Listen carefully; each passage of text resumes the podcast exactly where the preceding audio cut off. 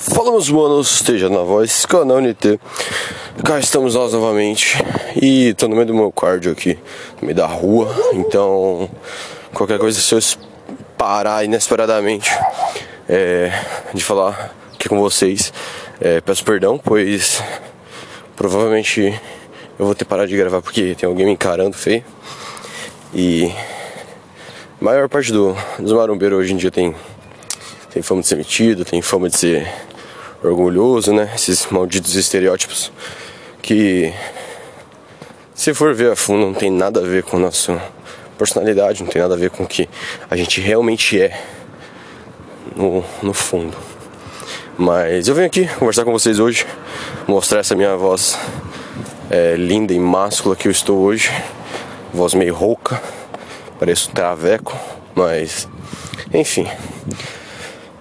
Como vocês podem ter observado, vocês podem ter ouvido aí, quem me acompanha sabe, eu voltei na preparação. Tô fazendo uma preparação meio suicida, tentando crescer seco para competir no final de dezembro. Final não, mas dia 18, 19.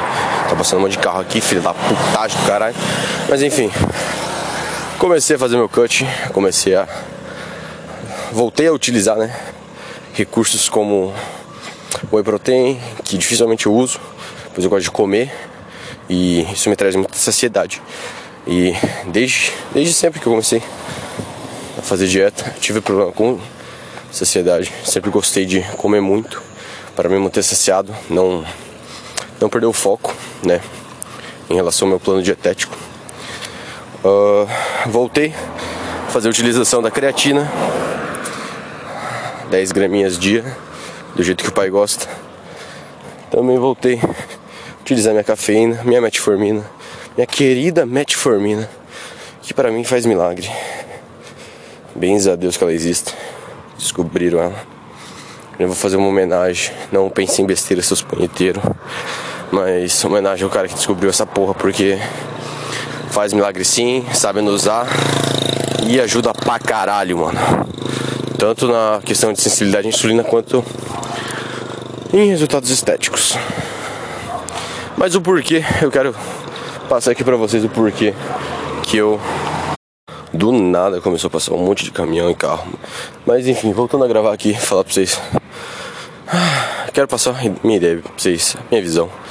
Pois a gente sabe hoje, mano, que no Brasil, hum, quando você sobe no palco, quando você vira um atleta, vai lá, ganha sua medalha, você não ganha porra nenhuma em questão a, ao financeiro, capital. Geralmente tem atleta aí, gasta 10 mil, 20 mil, 5 mil para se preparar. Varia muito da genética do indivíduo. Se tem uma genética favorável, ele vai gastar menos, né? Isso é óbvio, lógica. Mas a gente sabe hoje que fisiculturismo, o esporte em si, a gente sabe que o esporte em si não traz nenhum lucro, mas sim as suas consequências, como o fato de você ter um condicionamento, um físico acima da média, isso traz para você algumas parcerias, é, alguns ensaios com roupas, uma grana decorrente às consequências de você ter um corpo acima da média. Mano, tá passando uma carreta.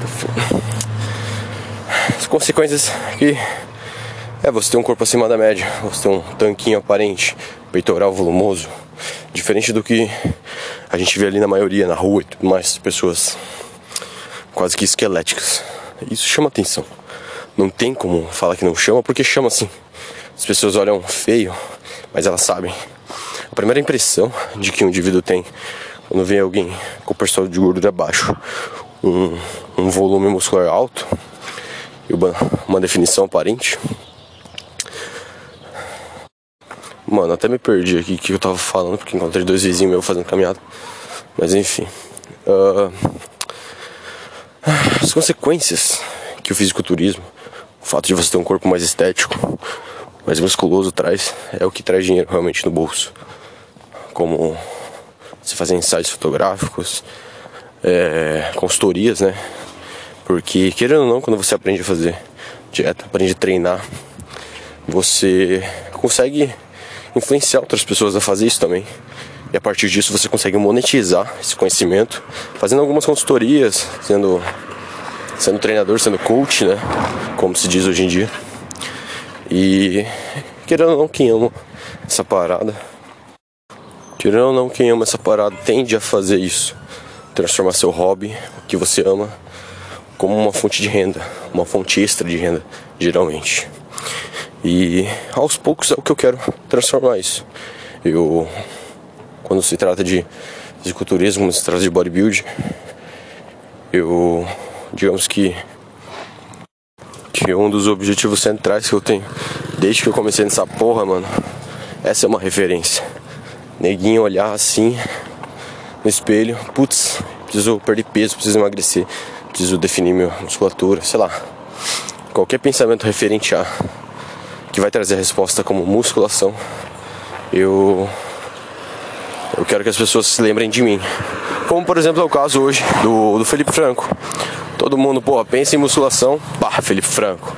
Felipe Franco, Felipe Franco. E é isso como é isso que eu tenho como objetivo na minha vida. E para isso eu preciso de visibilidade, eu preciso de reconhecimento. E aos poucos, conforme eu tô buscando minhas parcerias os meus amigos, Matheus e o grande dos grandes, Negão, Jonathan, a gente tá conseguindo conquistar isso. Apesar de algumas, algumas alguns degraus regredidos, como foi, por exemplo, uma parceria que a gente fez aí com X Loja. A gente conseguiu ainda dar alguns passos à frente com a parceria que a gente fez na Bonelos e na Masterway, que querendo ou não tá trazendo muito oh, um, bons frutos, né? Muitos resultados bons, tanto para mim quanto para os moleques. E a gente vai vendo que aos poucos não é tão difícil assim a gente conseguir monetizar isso. Não é tão difícil assim a gente conseguir viver disso, né? Que é a parada que eu quero. Eu quero viver do fisiculturismo, eu quero viver do, do bodybuilding.